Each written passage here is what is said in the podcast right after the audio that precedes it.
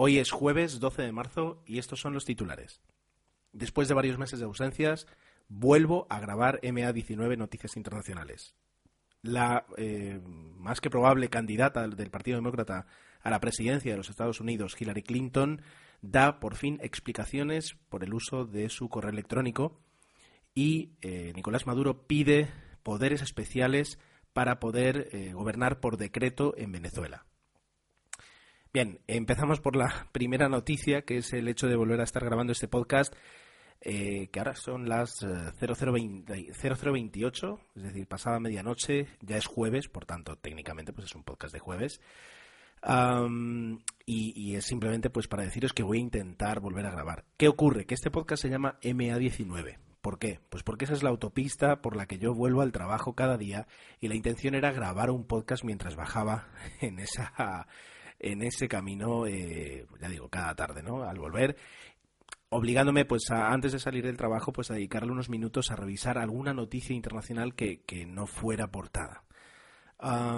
ocurre que el 10 de enero tuve un accidente de tráfico, por suerte sin, sin consecuencias em, graves para ninguno de los que íbamos en el coche, pero sí con consecuencias graves para el coche. Eh, próximamente, en las próximas semanas, volveré a tenerlo. Desde entonces no estoy utilizando mi coche, por tanto no tengo el sistema de grabación que tenía en el mío y se hace más complicado grabar. Ya digo, si grababa eh, este podcast era justamente porque tenía ese, esos 10 minutos, 15 minutos eh, eh, que tardo en llegar a casa y, sin, sin, ese espacio de tiempo pues se hace muy complicado. Hoy, precisamente, sí los tengo en, en, la solitud de la noche y ya digo, lo buscaré hasta poder tener otra vez el coche, pero hasta entonces va a ser mm, más complicado que grave. ¿Vale? Dicho esto, eh, pues ahí están las explicaciones de por qué de repente este podcast se paró. Eh, sobre las noticias, y, yendo al grano, como es la idea de este podcast, esta es una noticia que mientras estuve la, semana pasada en Atlanta, escuché mucho en, la, en cualquier cadena de televisión, CNN, ABC, NBC, eh, porque siempre que estaba ahí aprovechaba para ver las noticias, y es acerca de Hillary Clinton. Hillary Clinton, ex primera dama, esposa de Bill Clinton, eh, ex secretaria de Estado en la primera legislatura con, Barack Obama y ahora mismo pues eh, muy posible candidata a las próximas elecciones en noviembre de 2016. ¿Qué ocurre? Pues que como buena precandidata a la Casa Blanca, pues se le están sacando todos los trapos sucios. Y el que ha aparecido en las últimas semanas es algo que aquí en España ni siquiera sería noticia, yo creo, y sin embargo en Estados Unidos, pues es verdad que con, con una voluntad pues eh, de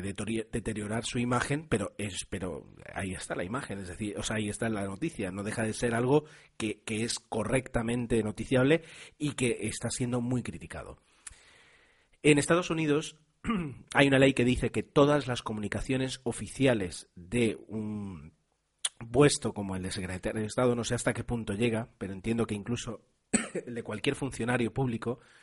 todas esas comunicaciones tienen que ser archivadas para posterior revisión y consulta por parte de cualquier ciudadano. Es decir, esto significa en España que cualquier correo que un, pues ponle, secretario de Estado para el deporte eh, envíe o reciba de forma oficial, cuando termina su mandato, se entrega todas esas comunicaciones y al cabo de X tiempo están disponibles para que cualquier ciudadano los consulte. Eso es transparencia y lo demás son tonterías. Bueno, pues resulta que Hillary Clinton durante su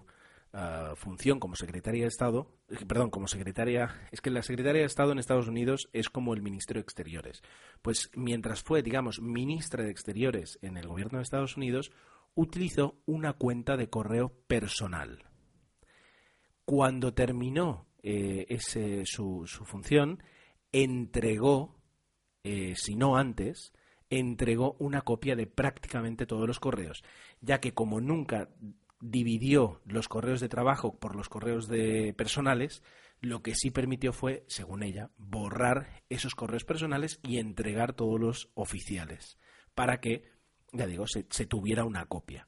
Pero el hecho de no haber utilizado un servidor ah, del, gobierno, primero, pues podría suponer una vulneración de la seguridad, ya que un servidor personal eh, pues puede que sea más eh, propenso a recibir ataques o que esos ataques sean, sean exitosos o que simplemente no, es no queda en la responsabilidad de, la agencia de seguridad competente, pues el mantener ese servidor a salvo de cualquier ataque. Eso primero y segundo es que no hay forma de comprobar que ella no haya borrado eh, correos que no sean personales y correos que podrían ser importantes. Entonces, eh, el debate está abierto porque la, la ley pues no, no exigía exactamente que fuera un servidor mm, gubernamental, sino que se tuviera un registro. Entonces ahí está donde, queda la interpretación, si sí, si no, si no, si sí. A ver, es un hecho que, que no deja de ser aislado, que en Estados Unidos se le está dando una importancia, ya digo, porque es intentar machacar a la próxima más que posible candidata del Partido Demócrata a la, presidencia de Estados Unidos. Y, si lo traigo aquí, aparte porque es una noticia que allí es importante y aquí se ha perdido totalmente, es por el hecho de ver hasta qué punto afecta la transparencia, la famosa transparencia que nos venden aquí nuestros políticos y, en qué punto se encuentra en una democracia, yo creo que, que en algunos aspectos, en algunos, más avanzada como la de allí, como la de Estados Unidos. Así que ahí queda la primera noticia. Y la segunda noticia, esta también, la verdad es que es más preocupante, y es Maduro, Nicolás Maduro, el presidente de la República Bolivariana de Venezuela, va a solicitar, bueno, ya otorgó a la Asamblea, eh, eh, la Asamblea Nacional de Venezuela otorgó al presidente poderes especiales para legislar en diferentes áreas y garantizar, leo textualmente la noticia de, Associated Press, y garantizar la defensa del país. Em, ha habido una tensión creciente entre Estados Unidos y Venezuela lo cual ha llegado a un punto en el que eh, pues eh, se plantean algún tipo de se plantea algún tipo de sanción pero lo, más preocupante es que eso Venezuela lo coge y lo transforma en que Estados Unidos está amenazando la paz del país y por tanto eh, Nicolás Maduro habla de la ley habilitante antiimperialista para la paz le están diciendo a todo el mundo que se prepare y que todo esto que va a hacer, es decir, todo lo que va a poder gobernar sin tener que dar explicaciones ningunas, porque es eso, es gobernar por decreto en los próximos seis meses como mínimo,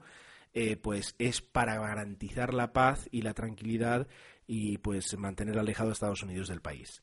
Los opositores lo que dicen es que esto es una cortina de humo,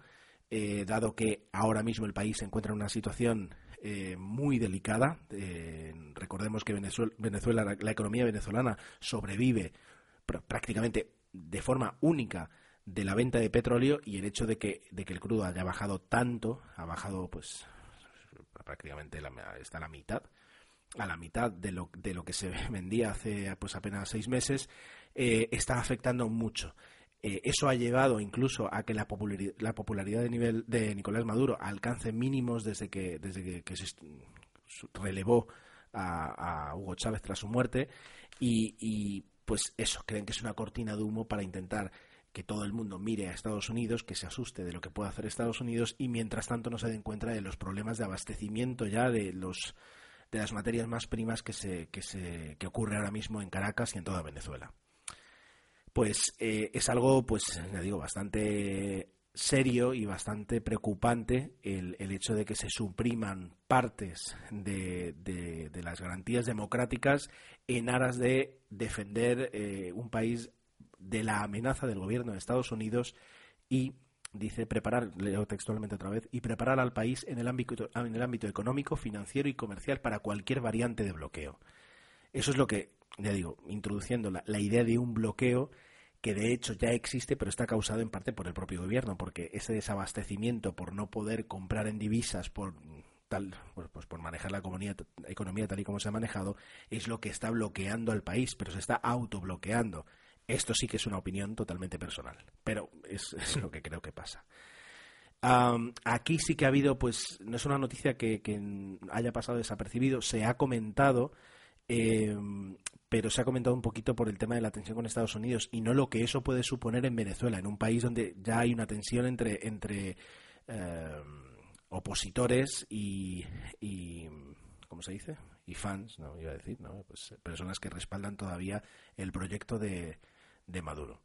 Así que bueno, ahí queda, aquí quedan las dos noticias, que son tres si contáis con el hecho de regresar. Eh, pido, si me escucháis, que no os desuscribáis, que la idea de tener este podcast de noticias sigue muy viva, con muchas ganas de hacerlo, y que tan pronto como se cuadre ¿no? un poco y vuelva a tener esos minutos de, camino para poder hablar con, seguridad en la conducción, de hecho, porque pues no quiero volver a tener otro accidente, aunque el accidente no tuvo nada que ver con, con la grabación de un podcast, todo lo contrario,